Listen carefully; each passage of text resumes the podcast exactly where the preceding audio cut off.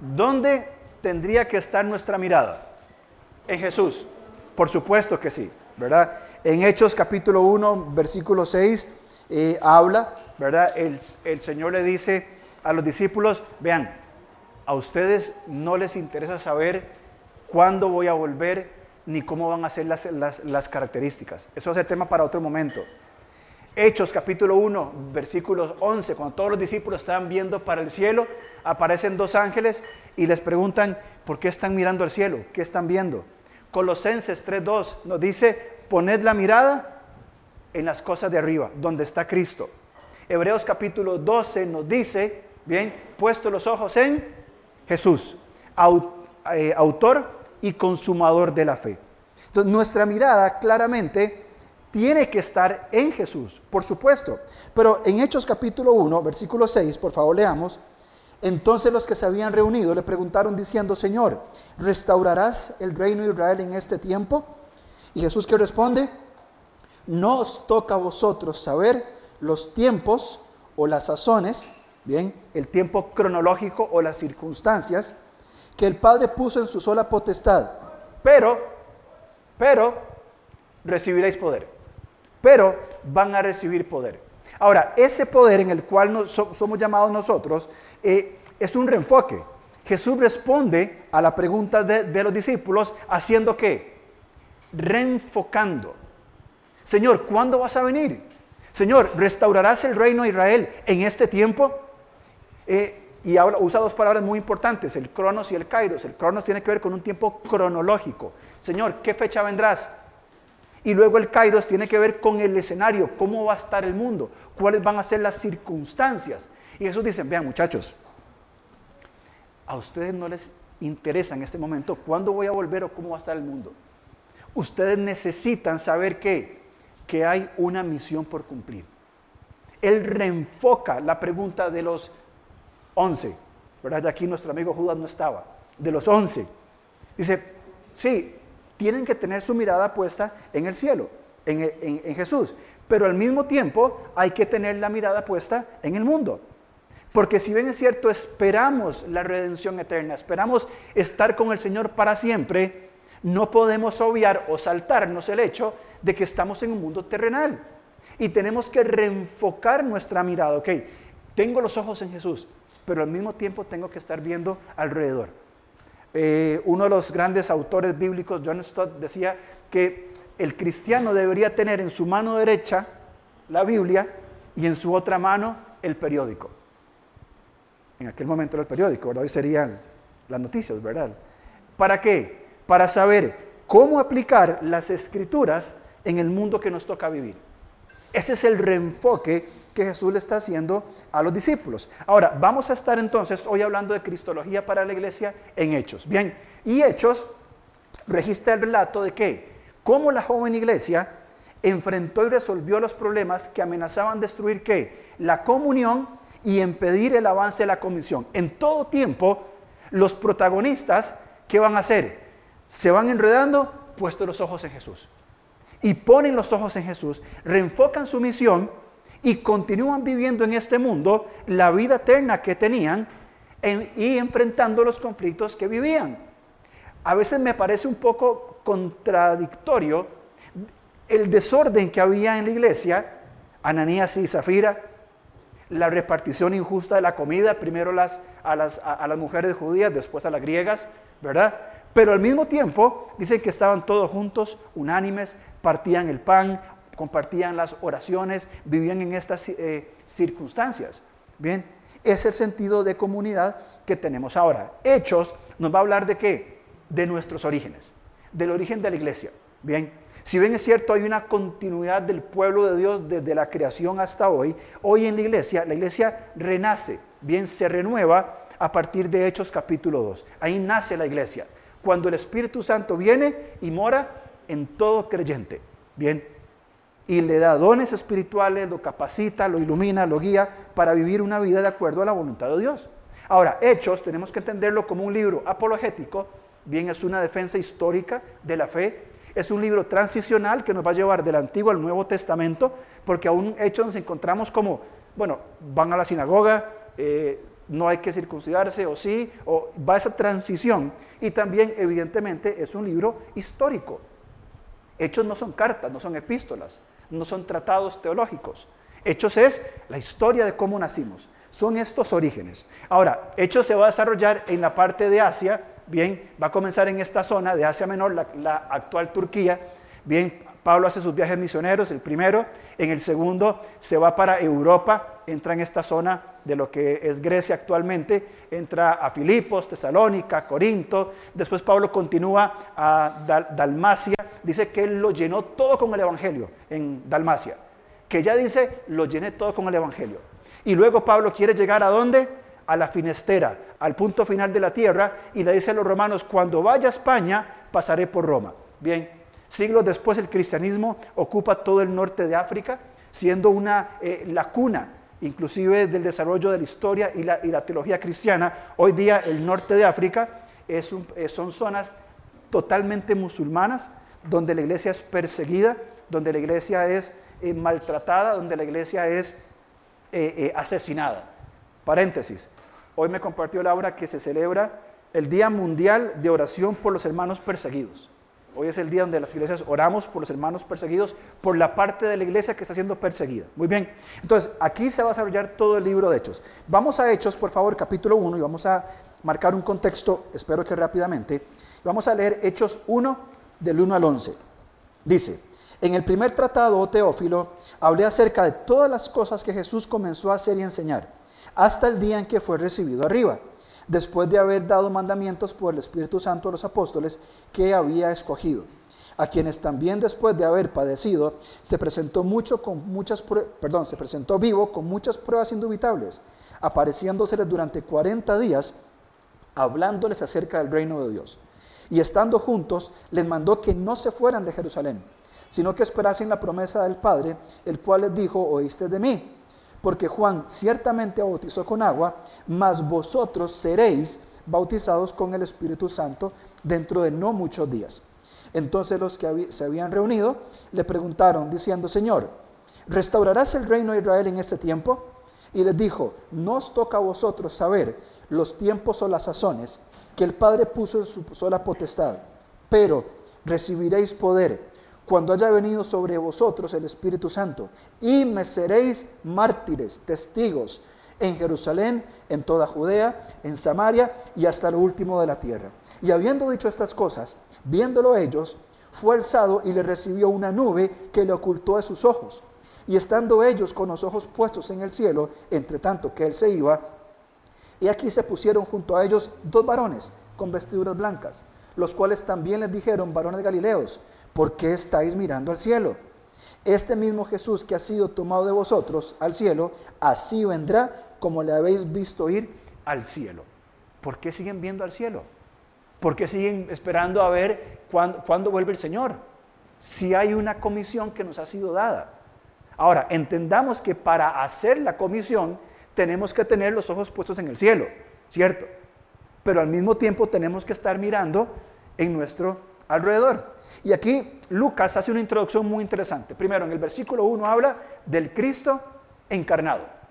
Él dice, Teófilo, ya yo te hablé de todo lo que Jesús hizo en vida. ¿Y qué es eso? El Evangelio de Lucas. Bien, todo el Evangelio de Lucas eh, se refiere a lo que el versículo 1 dice, todas las cosas que Jesús comenzó a hacer y a enseñar. ¿Qué hizo Jesús? ¿Qué enseñó Jesús? Teófilo está en Lucas. Léase Lucas, descárguelo en su, en su iPad, léase Lucas y ahí vas a ver qué fue todo lo que él hizo. Pero inmediatamente continúa hablando del Cristo resucitado. Bien, es decir, lo que Jesús hizo entre la resurrección y la ascensión. ¿Cuánto tiempo fue eso? Fueron 40 días. Jesús estuvo ahí, dice Hechos, con pruebas indubitables. Es decir, no hubo duda, no había ninguna nada el Señor se sentó con los doce discípulos. Yo no sé por qué a nadie se le ocurrió registrar lo que pasaron esos 40 días, ¿verdad? Solamente Lucas dijo, hablándole del reino de Dios.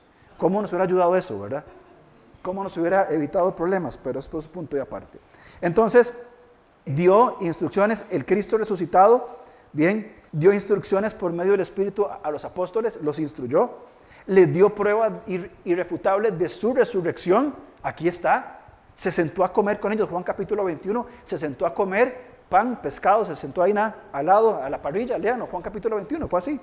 Pan, eh, pescado asado, este, pancito, a las orillas del mar y hablando sobre el reino de Dios. Eh, explicó la profundidad del reino y le dijo, dentro de no muchos días viene el Espíritu Santo. Diez días después, el día de Pentecostés, 50 días después de la Pascua, el Espíritu Santo vino y habitó en cada creyente. Y comenzaron a hablar en diferentes idiomas, bien, anunciando las grandezas de Dios, lo puede leer en, Hechos capítulo 2. Pero en el versículo 6 al 8, el Cristo comisiona, Cristo comisiona, me voy a ir, estoy a punto de partir, ¿sí? Ustedes tienen una tarea, tienen que hacer discípulos. La misión de Dios es la misión de la iglesia. Y la misión es, hagan discípulos. La misión no es construyan templos, la misión no es vengan a la iglesia todos los domingos, hay que venir, por supuesto, eso es muy importante. Eh, la misión no es tengan programas de niños jóvenes, tengan un ministerio levanta, esa no es la misión de Dios. La misión de Dios es hagan discípulos. Y más adelante vamos a hablar en cuanto a esto. Eh, el Señor menciona varios lugares, Jerusalén, Judea, Samaria y hasta lo último de la tierra. Comenzando donde están, se van a expander como un, como un círculo concéntrico.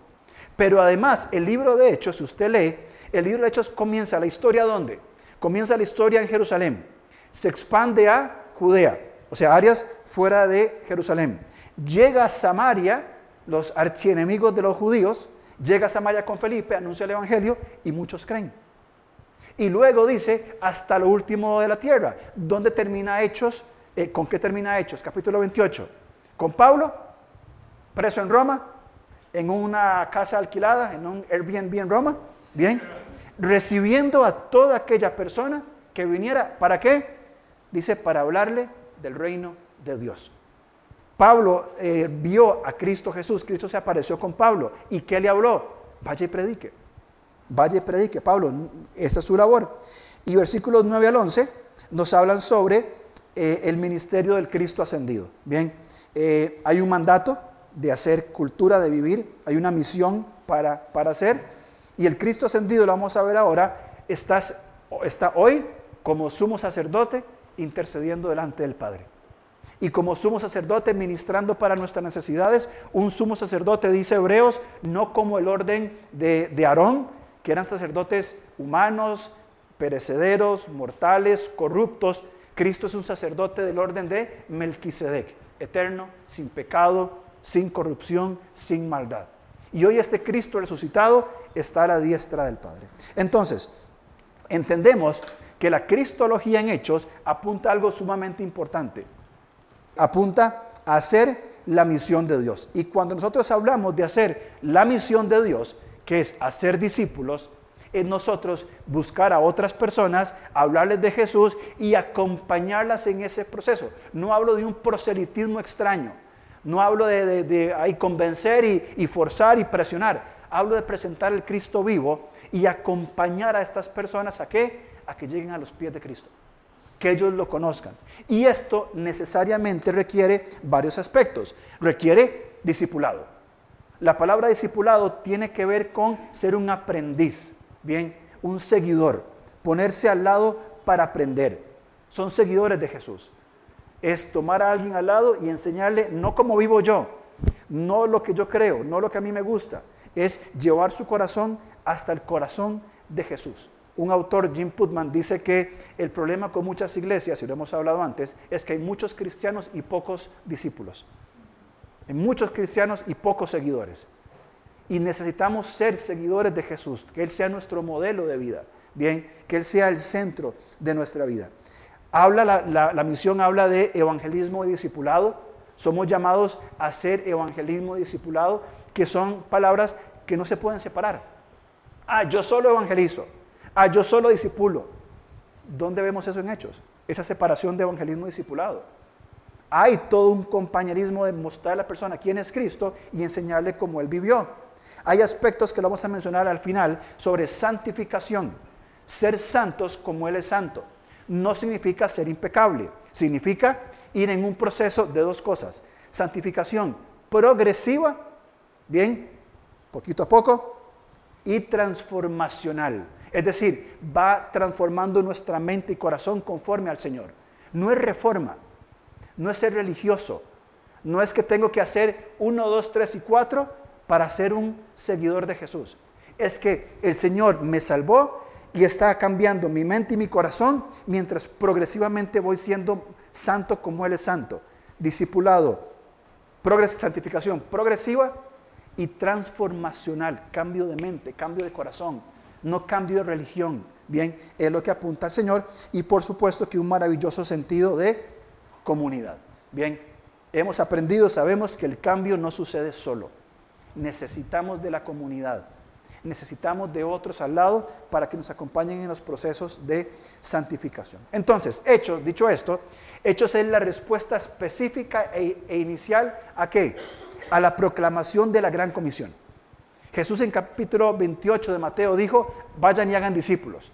Bien, en Hechos el Señor dice, ok, ya me entendieron, ya me conocieron, ya saben quién soy, ya saben de qué trata el reino. Sí, ok, listo, vamos a ser discípulos. Y Hechos es la respuesta de la iglesia, de estos nuevos creyentes que estaban un poco desubicados. ¿Somos judíos? ¿No somos judíos? ¿Somos una nueva religión? ¿Obedecemos a Roma? Eh, sí, estaban confundidos. Pero el Espíritu Santo fue guiándolos poco a poco y, fue, y fueron siendo llevados hasta las iglesias que podemos conocer como la iglesia en Tesalónica, por ejemplo, la iglesia en Corinto, eh, eh, en Galacia, y en diferentes lugares. Bien, ahora, ¿qué implica la cristología en hechos? ¿Qué implica la cristología en hechos? Hay tres elementos muy importantes sobre Cristo en hechos y los quiero mencionar, pero lo primero que hablamos es esto. Cristo, el ascendido al cielo con el Padre. Hechos capítulo 1. Vamos por favor a Juan capítulo 17 para ver algo bastante importante. Juan capítulo 17, versículos 1 en adelante, hasta el 5. Estas cosas habló Jesús y levantando los ojos al cielo dijo, Padre, la hora ha llegado.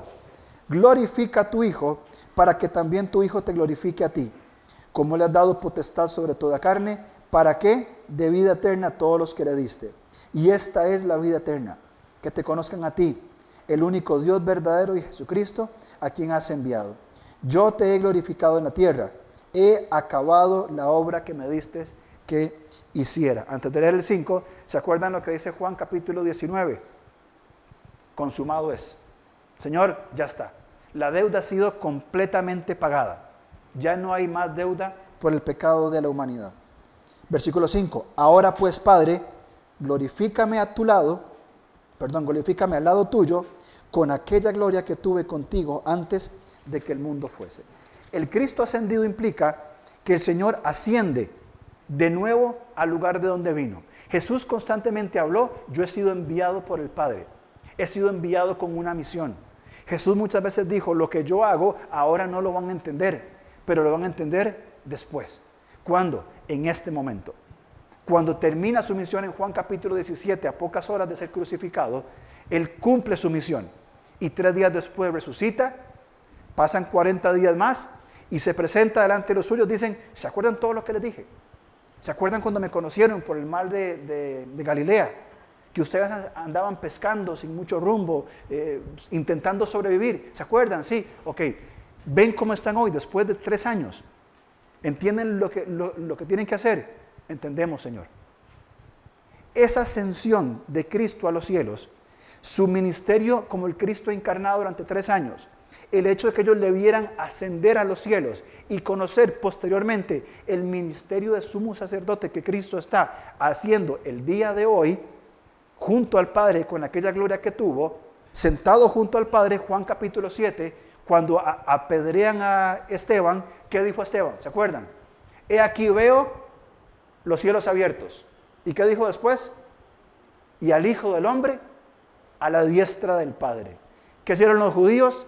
Se rasgaron las vestiduras y dijeron, ¿qué necesidad más tenemos de prueba? Acaba de cometer una herejía, apedréenlo. Y apedreado murió. Y Pablo estaba ahí. Es decir, desde el mismo momento que Cristo asciende, colocado al lado del Padre con aquella gloria que tuvo, intercediendo por nosotros, bien, sentado en ese lugar, estoy hablando figurativamente, hasta el día en que el Padre le diga, hijo, el tiempo ha llegado. Es hora de volver. Y el hijo como hijo obediente, un hijo que fue un profeta mientras estuvo en esta tierra, que fue un sumo sacerdote durante los años que ha estado eh, eh, ministrando junto al Padre en la eternidad, va a volver a la tierra, capítulo 19 de Apocalipsis, como un rey con su ropa teñida en sangre para establecer su, su trono para siempre. Ese es el Cristo ascendido que, si nosotros como iglesia hacemos conciencia, y he intentado resumir todos estos conceptos eh, en muy pocas palabras, pero si hacemos conciencia nosotros de las implicaciones del Cristo encarnado, del Cristo resucitado y el Cristo ascendido y el Cristo hoy como sumo sacerdote, esperando ser el rey que regrese para establecer su eterno reino, y vamos profundizando en esas verdades del reino que me gustaría o que pienso o quiero suponer de que mucho de lo que Jesús habló con sus once discípulos tenía que ver con estas cosas con su plan, con su, con su, con su persona, con su reino. Bien. Y por eso los discípulos, a partir del capítulo 2, tenían claro que tenían que hacer. No solamente porque se emocionaron con que me van a hacer testigos, es porque fueron entendiendo la magnitud de la profundidad de la persona de Cristo, no de la misión. Hermanos, muchas veces nosotros o las iglesias o el creyente se apasiona con hacer la misión de Dios. Voy a hacer la misión. Y para hacer la misión tengo que viajar hasta el otro lado del mundo y para hacer la misión tenemos que invertir y es parte, por supuesto que sí. Yo pregunto nada más una cosa. ¿Nos emocionamos tanto en apasionarnos y en conocer al Cristo, al Jesús, al Dios de la misión? ¿O nos interesa más simplemente cumplir la misión? Venimos a la iglesia cada domingo porque es parte de mi misión. Como soy creyente, tengo que ir a la iglesia, entonces voy a ir. O hay esa pasión de ir comprendiendo, si yo voy porque necesito seguir conociendo al Cristo resucitado y ascendido que pronto vuelve. Vamos a tomar la cena del, del Señor en esta mañana, en un rato. Cuando usted la toma, ¿qué hay en su mente? ¿Qué hay en su corazón? ¿Qué está pensando? ¿Se pone a revisar el WhatsApp? ¿Está pensando en qué va a almorzar? ¿Está viendo la hora que ya se pasó unos minutos? es algo más que hacemos, yo no, lo entiendo muy bien, pero el pancito está rico. ¿Qué hay en su mente?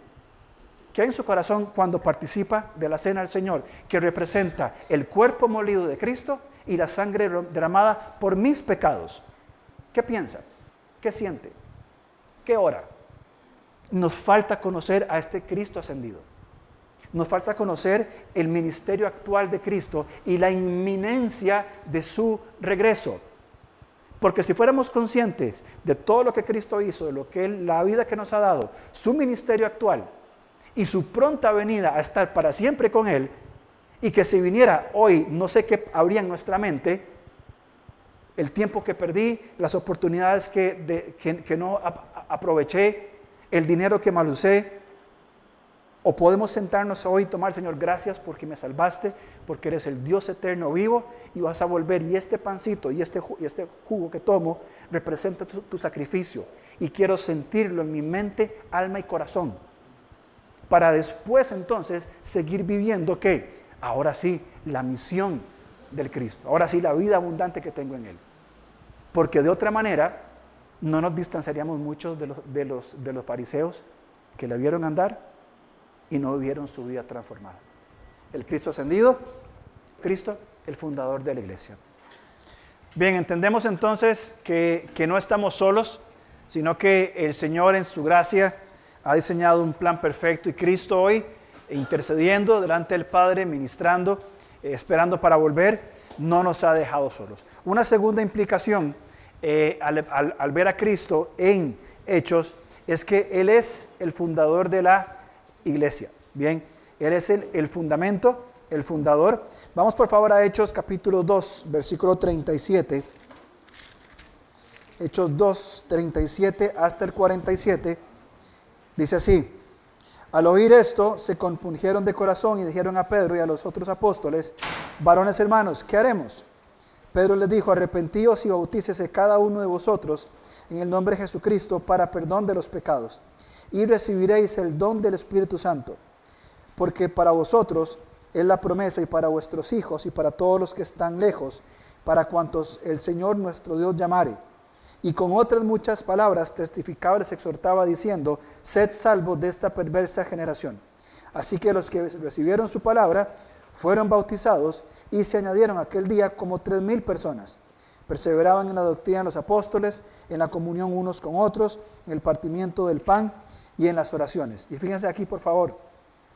Y sobrevino temor a toda persona, y muchísimas maravillas y señales eran hechas por los apóstoles. Todos los que habían creído estaban juntos y tenían en común todas las cosas, y vendían sus propiedades y sus bienes y repartían a todos según la necesidad que cada uno de, de cada uno.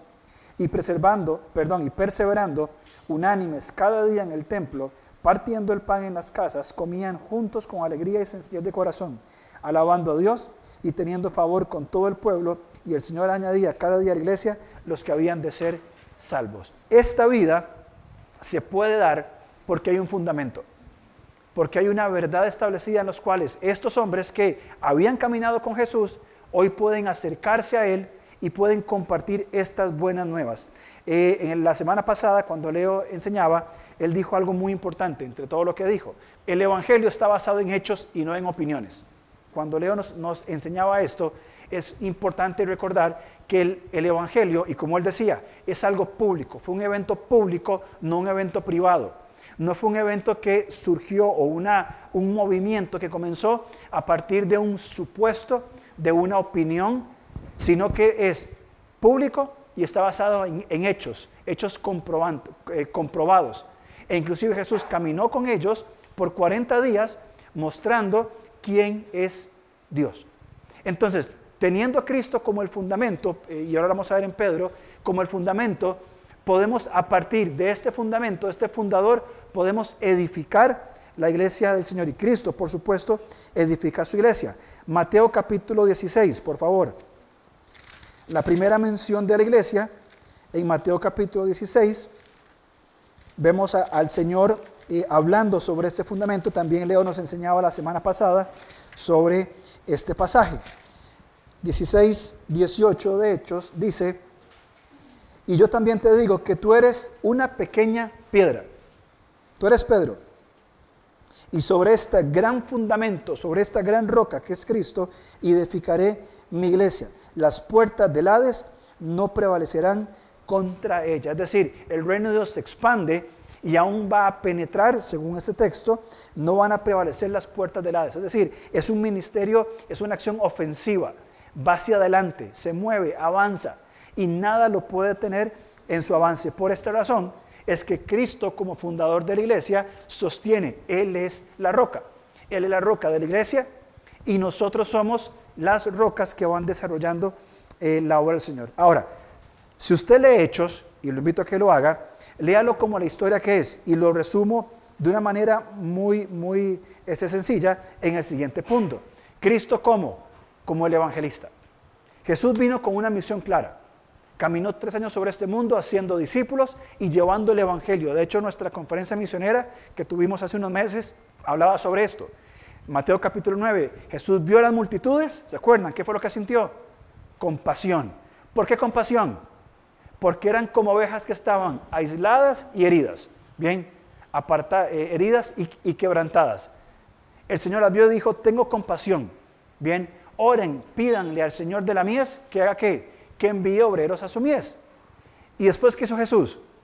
Vio a su lado, vio a Pedro, vio a Juan, vio a, vio a Felipe, vio a otro y dijo, ¿saben qué? Vayan. Yo los comisiono con mi autoridad y los envía a predicar y a ser discípulos por diferentes lugares.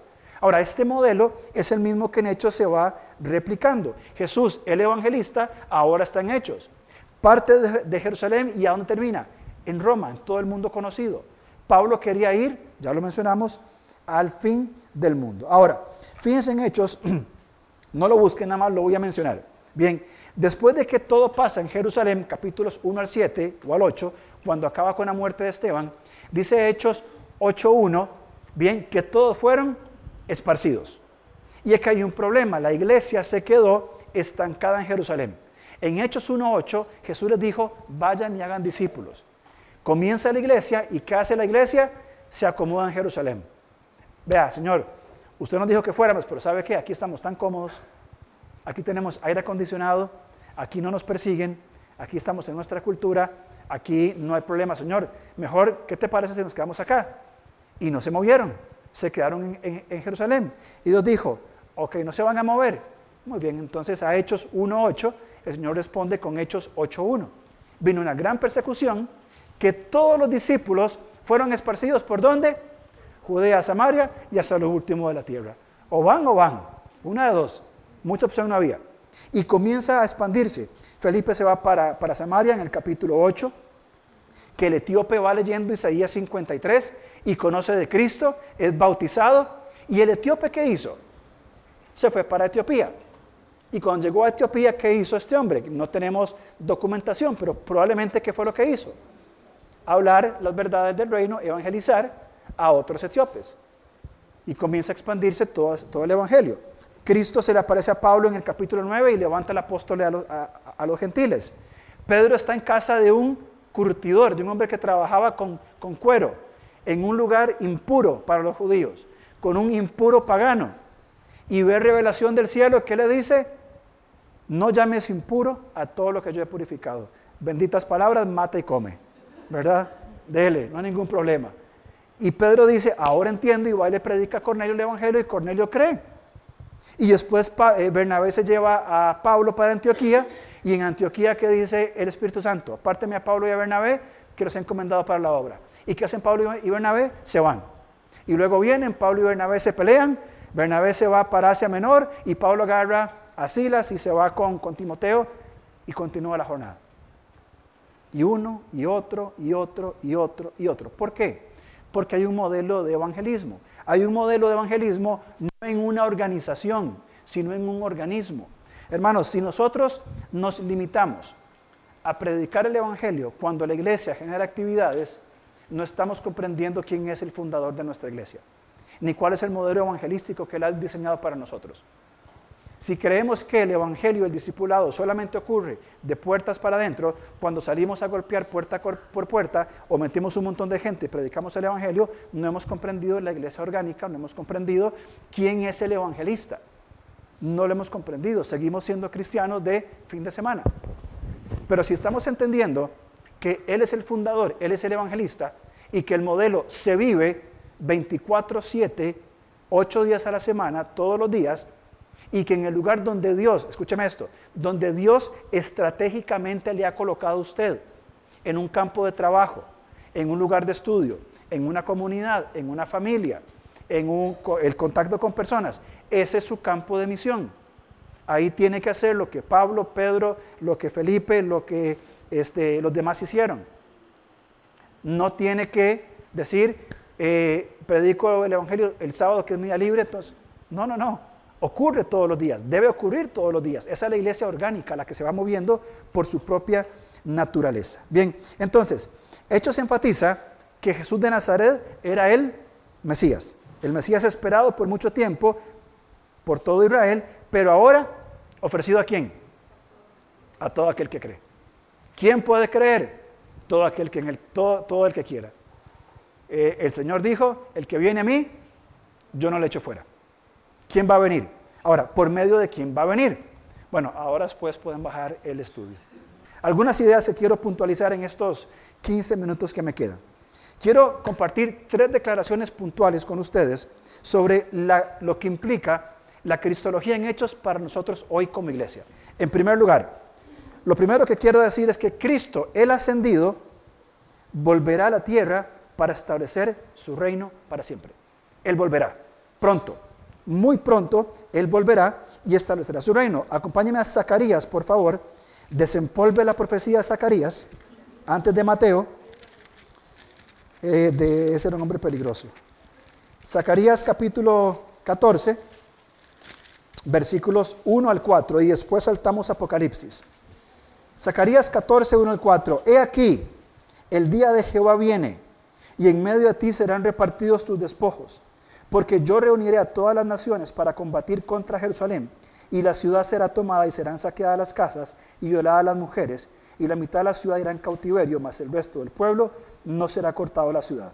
Después saldrá Jehová y peleará con aquellas naciones como peleó en el día de la batalla. 4. Y se afirmarán sus pies. ¿Cuáles pies? Los de Jehová, es decir, los, los de Cristo. En aquel día sobre, ¿dónde? El monte de los olivos. Pastor, ¿usted estuvo ahí? Envidia. En el monte de los olivos y se partirá por en medio. Pastor, ¿estaba partido el monte? Todavía no. Muy bien. Hacia el oriente y hacia el occidente, haciendo un valle muy grande, y la mitad del monte se apartará hacia el norte y la otra mitad hacia el sur. Avancemos a Apocalipsis capítulo 19, por favor. Este mismo monte es el monte donde Jesús estaba con los once cuando ascendieron al cielo.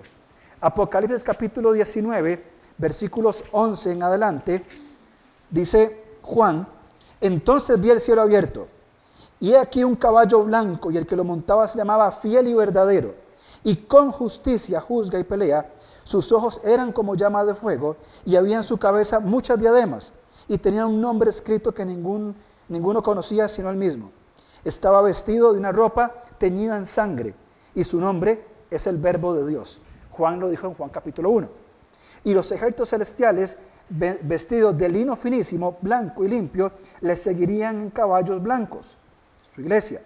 De su boca sale una espada aguda para herir con ella a las naciones, y él la regirá con vara de hierro, y él pisa el lagar del vino del furor de la ira del Dios Todopoderoso, y en su vestidura y en su muslo tiene escrito este nombre, Rey de Reyes y Señor de Señores. Si esto no nos impacta, de que el Señor volverá y va a establecer su reino para siempre junto con su iglesia y que vendrá a poner orden y a gobernar con justicia por la eternidad, hermanos, no sé qué nos impacta. Y más allá de un impacto emocional del culto de domingo, que se nos olvida con el almuerzo, si yo voy a reflexionar en que el Señor va a volver pronto y venimos con Él. Por favor, acompáñeme a Primera de Juan capítulo 2. Juan nos advierte en cuanto a cómo debemos de esperar. Juan capítulo 2, versículo 28. Y nos anima a desarrollar una, una santificación progresiva y transformacional. Juan capítulo, primera de Juan, primera de Juan, capítulo 2, versículo 28. Y ahora, hijitos, permaneced en Él. Note que Juan usa las mismas palabras en sus epístolas, Apocalipsis y en su Evangelio. Permaneced en Él, para que cuando se manifieste parousia, cuando Él venga de forma visible y corporal, tengamos confianza, para que en su venida no nos alejemos de Él avergonzados. ¿Seremos salvos? Sí, por supuesto que sí. ¿Cuál va a ser? Se ha puesto su, su confianza en Cristo Jesús. Cuando Él venga, ¿cómo le vamos a recibir? Vamos a tener la, seguridad de avanzar y, y, buscar. El Señor te estaba esperando. Estaba esperando que vinieras para postrarme delante de ti. O vamos a tener que alejarme un poco avergonzado esperando a poder conversar con el Señor y, tener esa conversación con Él. Evidentemente Él no nos, no, no nos avergüenza, no nos culpa. Él quitó nuestra culpa, nuestra vergüenza. Y Él nos va a consolar, por supuesto que sí. Pero tiene que ver muchísimo con nuestra espera, con la espera mientras Él viene para estar con Él para siempre. Y Él restaurará, por supuesto, que todas las cosas. Segundo lugar, Cristo viene. Segundo, Cristo es el fundamento. Cristo es el fundamento inamovible de la iglesia y de mi vida. Primera de Pedro capítulo 2, por favor. Primera de Pedro capítulo 2, versículos 4 en adelante. Acercándose a Él, ¿quién? Fundamento, piedra viva desechada ciertamente por los hombres, mas para Dios escogida y preciosa. Fue desechada por unos y recibido por otros.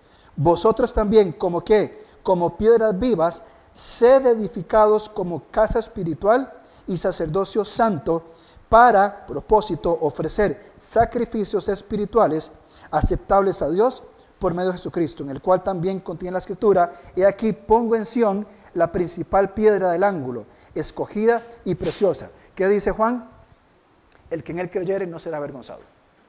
Poner nuestra confianza en Él, poder avanzar y vivir en el Señor, viviendo y sosteniendo este creer. Versículo 7. Para vosotros, pues, los que creéis, Él es precioso. Pero para los que no creen, la piedra que los edificadores desecharon ha venido a ser cabeza del ángulo y piedra tropiezo que hace caer. Versículo 9. Vosotros sois linaje escogido, real sacerdocio, nación santa, pueblo adquirido por Dios, para que anuncie las virtudes de aquel que os llamó de las tinieblas a su luz admirable. Vosotros que en otro tiempo no erais pueblo, pero que ahora sois pueblo de Dios, que en otro tiempo no habíais alcanzado misericordia, pero ahora habéis alcanzado misericordia. Ahí está nuestra identidad. ¿Quién soy y para qué vivo? ¿Quién soy? Soy un hijo de Dios. Versículo 9. Linaje escogido, real sacerdocio, nación santa. ¿Para qué? Para anunciar las virtudes de aquel que nos llamó de la condenación a la salvación, de las tinieblas a su luz admirable. El llamado en el Señor, bien, define nuestra identidad y nos hace vivir. Si Cristo es el fundamento de la iglesia y de mi vida, ahí va a estar mi identidad. No busco identidad en otros lugares, en otras prácticas, en otras costumbres. Él es mi identidad, en Él tengo mi identidad como hijo de Dios. Y como hijo de Dios puedo vivir la misión de Dios como sea que me corresponda vivir. Tercero, Cristo el Evangelista me ha comisionado particularmente a mí para ser discípulos. Esa es mi responsabilidad. No hay otra, otra forma, no hay otra situación, no hay otra, otro llamado. No estamos llamados a sentarnos simplemente. No estamos llamados a venir, sentarnos e irnos. Estamos llamados a ser discípulos. Entonces, Hechos 1.8, ¿qué dijo? Me seréis testigos. ¿Dónde? En todo lugar. Mateo capítulo 28, vayan y hagan discípulos a todas las naciones, bautizándolas en el nombre del Padre, del Hijo, del Espíritu Santo. Y aquí yo estoy con vosotros. ¿Cuándo? Todos los días hasta el fin de los tiempos. Y Marcos 16.15, Marcos es muy práctico. Prediquen el Evangelio a toda criatura. Punto. Ya está. Si usted está hoy sentado en este lugar y está disfrutando la palabra de Dios, de los cantos, del kiosco, de la comunión, si usted disfruta su vida cristiana en libertad y tiene esperanza cada mañana, evidentemente es por la obra de salvación que Cristo hizo. Pero hubo alguien que asumió la responsabilidad de la comisión y le habló el Evangelio a usted. Usted no vino aquí solito, usted no vino a Cristo por, por mérito propio. Evidentemente Cristo es el que llama y Cristo es el que, por supuesto, estamos de acuerdo, pero hubo una persona fiel en cumplir la misión y un día se sentó con usted y le dijo, quiero compartirte algo. Y a partir de esa día cambió su fe. En mi caso tenía 15 años, era un carajillo de 15 años. Y después de mejenguear en el parque de, de los sauces, el pastor de un amigo mío, ¿verdad? Que yo no sabía que era cristiano, por cierto. Comenzamos un pequeño grupo de estudio de unos mocosos, 10 mocosos, y comenzó a tener estudios bíblicos muy, muy joviales, muy dinámicos.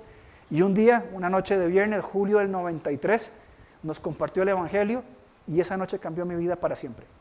Él se llama Hansel Morúa, nunca más lo vi, nunca más lo conocí, no sé dónde está, no sé nada de él, pero ese hombre me compartió de Cristo. Y a partir de ahí mi vida cambió. ¿Quién es la persona que le habló a usted de Cristo? ¿Quién fue la persona que le hizo entender que Cristo es su Salvador? Le debemos todo a Cristo, por supuesto que sí, pero hubo alguien fiel en cumplir su, su llamado.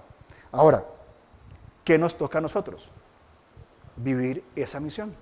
Hablamos de una misión de evangelismo relacional, de construir relaciones con las personas y un evangelismo activo. ¿A qué me refiero con un evangelismo activo? Me refiero a que no voy a limitar mi vida de testimonio y de predicar el evangelio en las actividades de la iglesia o cuando alguien me pregunta, entonces yo entro en modo predicación del evangelio y le recito un chorro de versículos, acepta a Cristo, se va al infierno. No hablamos de eso. Hablamos de entablar una relación con la persona y guiarlo hasta que pueda llegar a los pies de Cristo. Y cuando conoce al Señor, acompañarlo en su, en su caminar, en su andar con el Señor. Y que llegue a convertirse en un cristiano maduro, fiel, que entre en procesos de transformación, en procesos de santificación progresiva. Esta es la misión de la iglesia. Esto nos enseña el Cristo evangelista en el libro de Hechos. Si no, si no lo hacemos nosotros, tomando las palabras del Señor, las piedras van a hablar. Las piedras van a hablar. Pero nos, nos perdemos el privilegio y rendiremos cuentas. Entonces, nosotros como iglesia no vamos a forzar a nadie. Vea que tiene que, vea que dele, a, ver, ¿a cuánto le predico? Eso no es nuestro trabajo. Nuestro trabajo es hablar de Cristo, el fundamento, el, el evangelista, quien comisiona, proveer de los recursos y ser responsables día con día en donde usted está. Piensa en una persona que no conoce de Cristo. Donde usted está, una persona que no conoce de Cristo. Que usted saluda, toma café, habla, e, etcétera, todo esto. Que mañana le va, le va a hacer bullying por el partido de ayer. Todo esto. Bien. ¿Cuándo le va a hablar de Cristo? ¿Cuándo va a compartir su fe? ¿Por qué no lo hemos hecho? Bien. Termino con esto. Hechos 4.12 es bien claro. Nos dice que, que en ningún otro hay salvación no hay otro nombre dado eh, eh, bajo el cielo, dado a los hombres, en que podamos ser salvos. No hay otro nombre, no hay otro fundamento en quien predicar. Pero quiero que leamos para finalizar Hechos capítulo 4. Y queremos terminar con una pregunta. Hechos capítulo 4, versículos 16 al 27. Leo para ustedes. Leo el 15. Entonces les ordenaron que saliesen del concilio y conferenciaban entre sí todas las autoridades, diciendo, ¿qué haremos con estos hombres? Porque de cierto, señal manifiesta ha sido hecha por ellos, notoria a todos los que moran en Jerusalén, y no lo podemos negar. Sin embargo, para que no se divulgue más entre el pueblo, amenacémosle para que no hablen de aquí en adelante a hombre alguno de este en este nombre. Y llamándolos, les intimaron que en ninguna manera hablasen ni enseñasen en el nombre de Jesús. Mas Pedro y Juan quizás cruzaron miradas en este momento Respondieron diciéndoles, juzgad si es justo delante de Dios obedecer a vosotros antes que a Dios, porque no podemos dejar de decir lo que hemos visto y oído. Ellos entonces les amenazaron y les soltaron, no hallando ningún modo de castigarles por causa del pueblo, porque todos glorificaban a Dios por lo que se había hecho, ya que el hombre en quien se había hecho este milagro de sanidad tenía más de 40 años, que sucede en el capítulo 3 de Hechos. Los apóstoles son amenazados.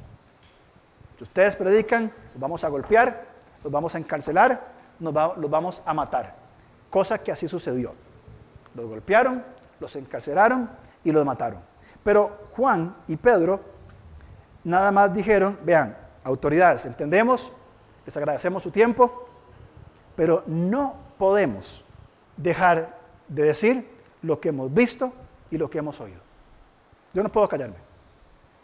Yo no puedo dejar de decir lo que, quién Cristo es y lo que ha hecho por mí. Yo no puedo. Si me quieren golpear, golpeenme. Si me quieren meter preso, métanme preso. Hagan lo que ustedes tengan que hacer. Pero yo no puedo callarme. Fue lo que Pedro y Juan dijeron. Y yo pregunto, ¿qué es lo que hemos visto y oído que no podemos dejar de decir nosotros? ¿Qué conoce usted de Cristo? Llevamos cuatro semanas hablando de la cristología para la iglesia. ¿Qué conoce usted de Cristo? ¿Qué conoce de Dios? ¿Lo puede dejar de decir? ¿Puede dejar de decir lo que ha visto y oído? ¿O tenemos una conciencia acallada, cauterizada, avergonzada, escondida, reprimida? Que digo, ah, mejor evito, mejor no entro. O tenemos un corazón del Cristo evangelista, fundador, el Cristo resucitado, que ha diseñado todo un plan magnífico desde la eternidad y digo, yo no puedo callarme. Esto es la verdad que Dios ha revelado a la humanidad. ¿Qué es lo que hemos visto y oído que no podemos dejar de decir?